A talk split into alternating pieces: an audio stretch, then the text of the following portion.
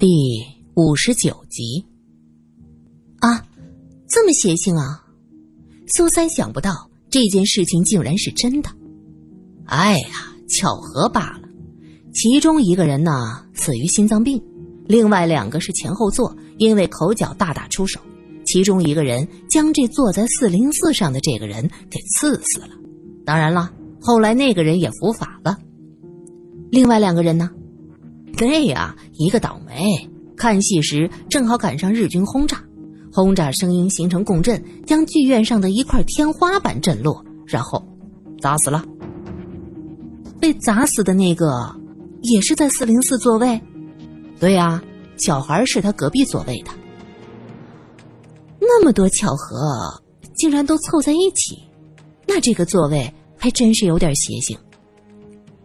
苏三感慨着：“哎，苏小姐，既然你和剧院的老板是朋友，那以后能不能有免费的戏票拿呀？”苗一在一边问着：“有呀，好像马上有魔术表演了。叶向南当初可是名震东南亚的大魔术师呢，我会向金女士多要几张票的。”苏三得意洋洋的保证：“哎呦，你这脸皮还真厚啊！”罗隐也笑。魔术大王告别之战，嗨呀，天大的笑话！什么魔术大王，早就地位不在喽。因为是木兰剧院的头场演出，观众还没有到，几个记者先到了。这位大放厥词的，正是《大华报》的魏宏远。苏三皱了皱鼻子，心里充满了不屑。是，叶向南这几年状态不好，可毕竟是曾经辉煌过的人物，这么说人家太过分了吧？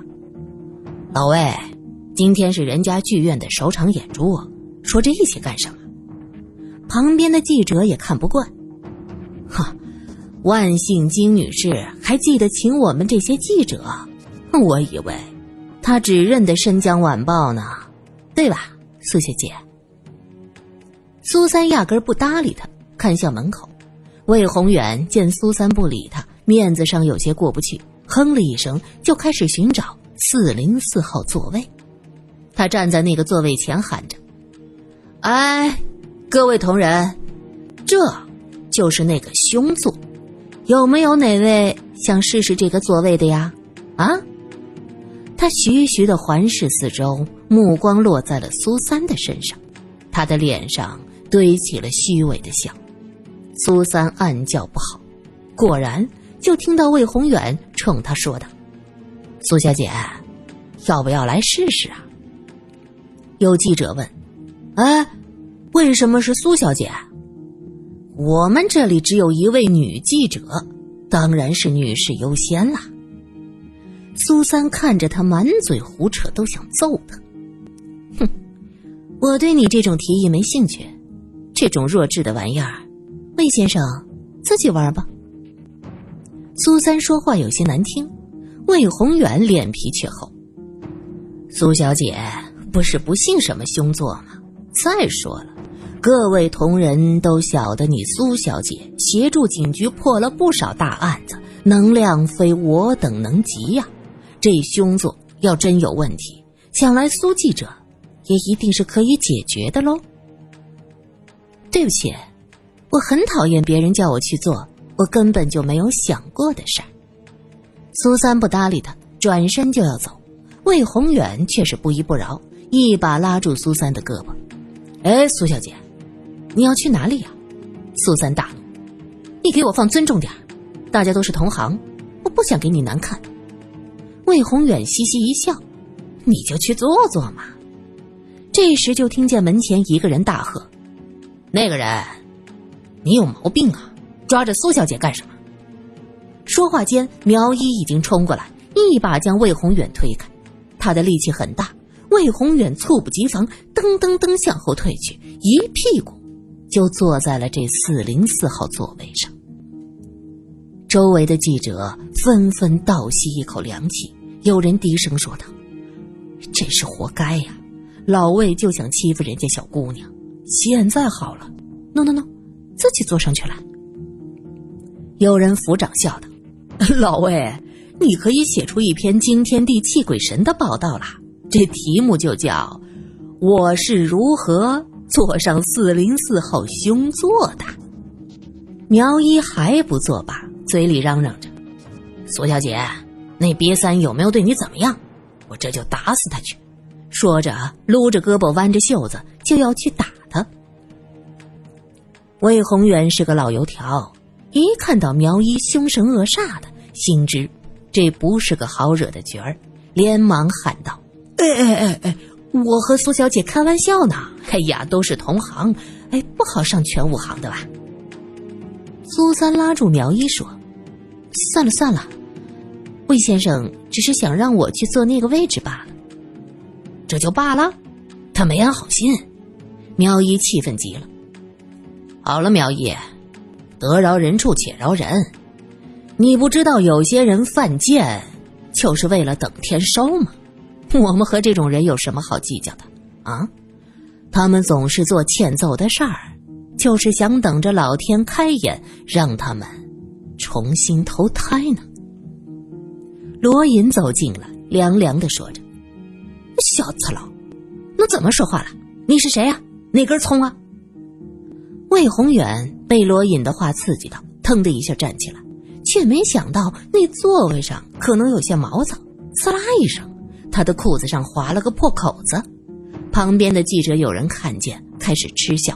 魏宏远更是恼火，顾不得去看自己的裤子，攥紧拳头，怒视着罗隐：“这是我们罗探长，怎么着？”苗一大拇指指指罗隐，罗隐浅笑：“哼，我不是哪根葱，我也没有如你这般喜欢鼻子里插大葱的嗜好，多有得罪了。”魏宏远是老记者游子，他当然知道罗隐是什么人，呵呵干笑几声，嘴里念叨着：“啊，呃，我去后台看看啊。”说着就侧着身子从罗隐身边擦过。从苏三这个角度看去，他走得极快，裤子上划破的那一小片一闪一闪的。几个记者互相看看，也都自觉没趣儿，找个位置坐下。苏三和罗隐、苗一也找到位置坐下。过了一会儿，观众们三三两两的到了，大家似乎都很有默契，看似随意找座子，却又刻意避开四零四号座位。这时，袁晨也背着书包过来。看见罗隐和苏三坐在一起，犹豫了很久，才慢吞吞走到苏三面前，低低的叫了一声：“苏姐姐。”晨晨，来坐这儿。苏三拍着旁边的位置，袁晨有点怕罗隐，向周围看了看，指着四零四号座位说道：“那儿我有空，我去坐那个位置。”小姑娘，你坐坐不得。苗一吐吐舌头，继续说。那是个凶座，啊，凶座。袁晨好奇的问：“凶座是什么意思啊？”意思就是，那个座位被诅咒过，坐过的人都会死。你没有看见这周围都没人坐那个位置吗？苗一故意压低声音，神秘兮兮的，突然叫了一声：“鬼呀！”啊！袁晨吓得尖叫一声，接着急忙捂住嘴巴。他瞪着苗一：“苗先生，你你吓死我了！”这一声叫，周围人看过来，有人嘟囔着：“没教养，大呼小叫的什么样子啊？”苏三拉了袁晨一把：“你呀，赶紧坐下吧。”观众们都坐好了。这时舞台上的灯光亮起来，先是金女士上台致辞。接着，春晓马戏团的报幕员打扮的花枝招展，上来嗲声嗲气的报幕。苗一低声说着：“听完这报幕，在座各位都能瘦三斤。”那是为什么？袁辰忽闪着大眼睛问：“咦，掉了一地鸡皮疙瘩呀！”全晨被他逗得轻笑。这时，前面的观众回头嘘了一声：“嘘，魔术要开始了。”这个魔术。是叶向南今年才发明的，据说极为刺激。首先，叶向南要把双手反绑在身后，双脚也绑上，然后进入一个大纸箱子里。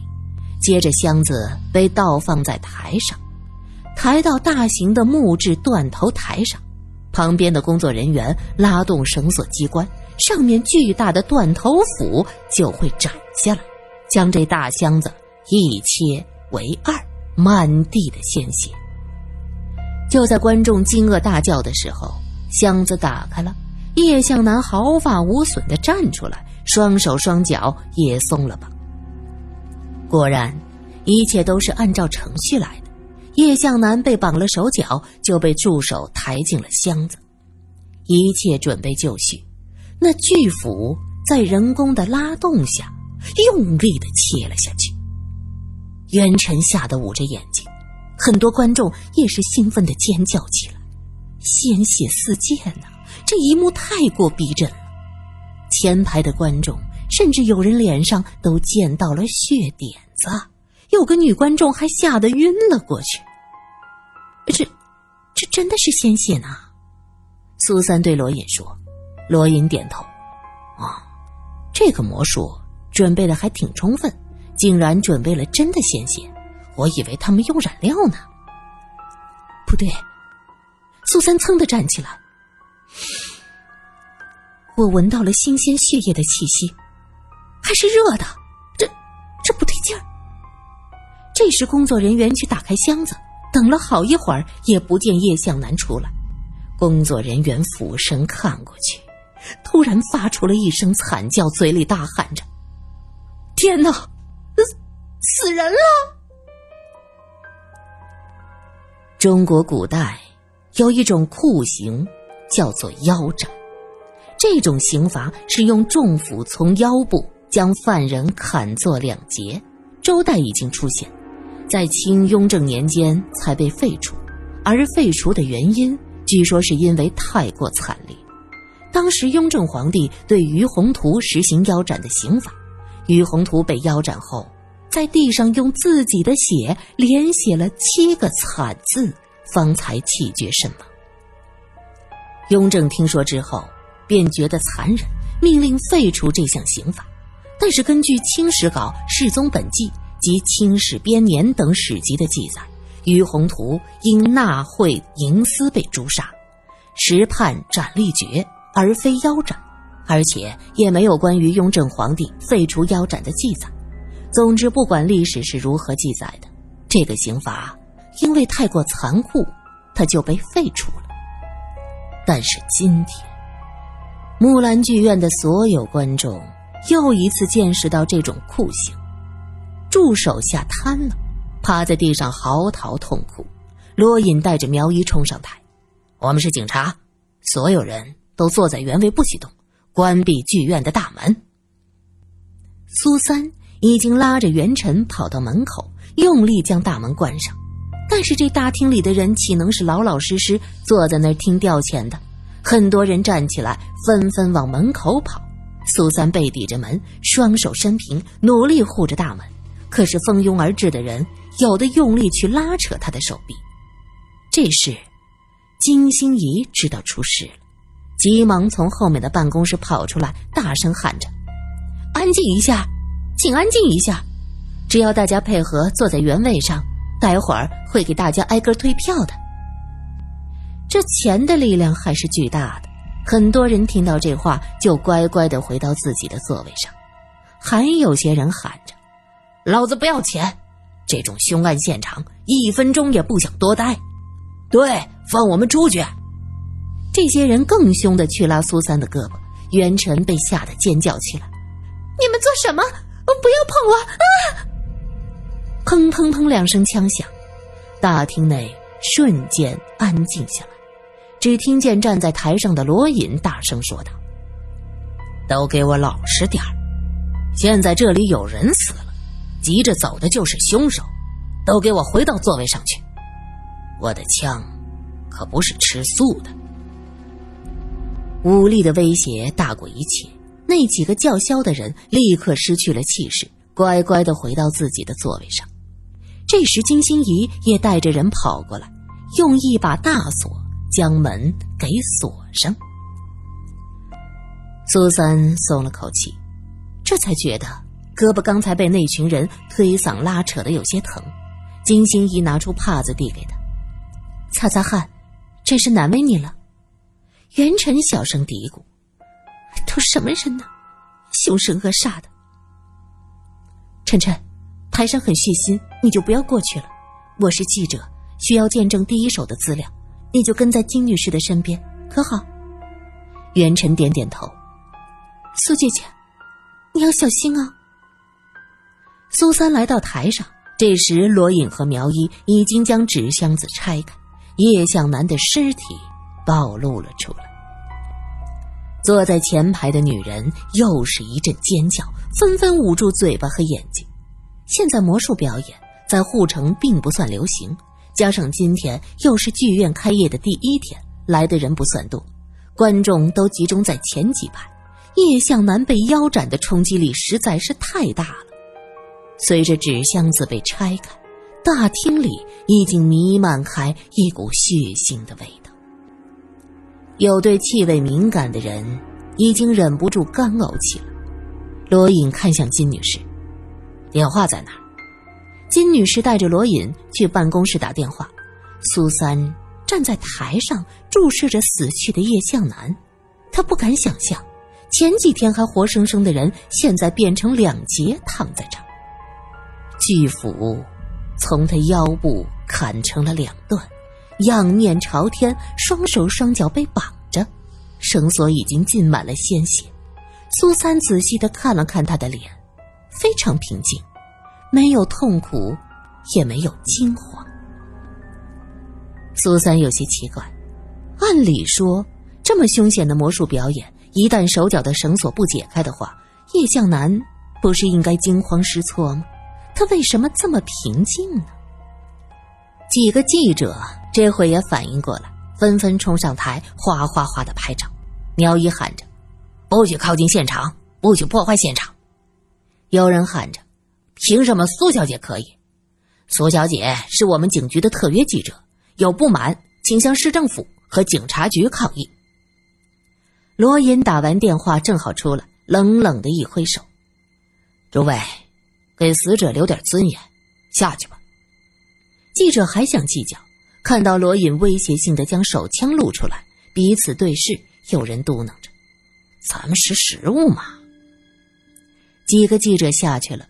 其中那个在剧院外面对着苏三示好的老记者忽然说道：“哎，不对呀，这事儿闹得这么大，老魏怎么没出现？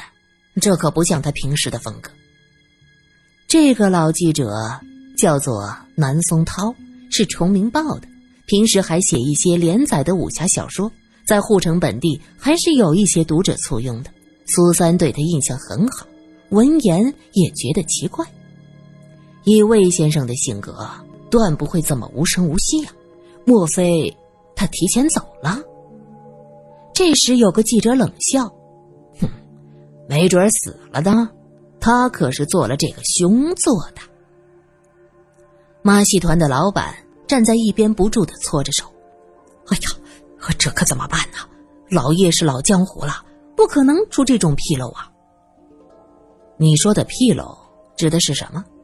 罗隐问：“这个呀，绳子没解开，这一斧子下来，哎呦，不能够啊！这魔术演出过多少次了？轻车熟路，这不能出事儿啊！”罗隐蹲下身，仔细观察叶向南捆住双手的绳索。马戏团老板指着那手，小声说着：“这扣啊是活的，它能解开。为了保险起见，他的手里还藏了一个刀片儿。”绳子万一解不开，用刀片就能很容易割开，然后全身蜷缩到纸箱的前面。这斧子一下来，那就没事儿了。罗隐掰开死者的手，并没有发现有刀片。马戏团的老板此时面如死灰。没有刀片，为什么呀？他没有带刀片上场。苏三也有点想不明白。老花，老花！马戏团的老板高声喊着，管理道具的花伯跑过来：“老板，什么事儿啊？”上场前你没有给叶向南塞刀片吗？老板低声问。他是担心这个秘密被前排的观众听见，以后类似的节目就没法看了。这个刀片一直是叶先生自己带着的呀，他总是随身带着一包最好的刀片。哦，对了，是美国吉利牌的。花博解释着。那刀片去了哪儿呢？罗隐翻了翻死者的西装口袋，里面什么也没有。这时，外面有人敲门：“开门，我们是警察。”苗一听到喊着：“头儿，咱们的人来了。”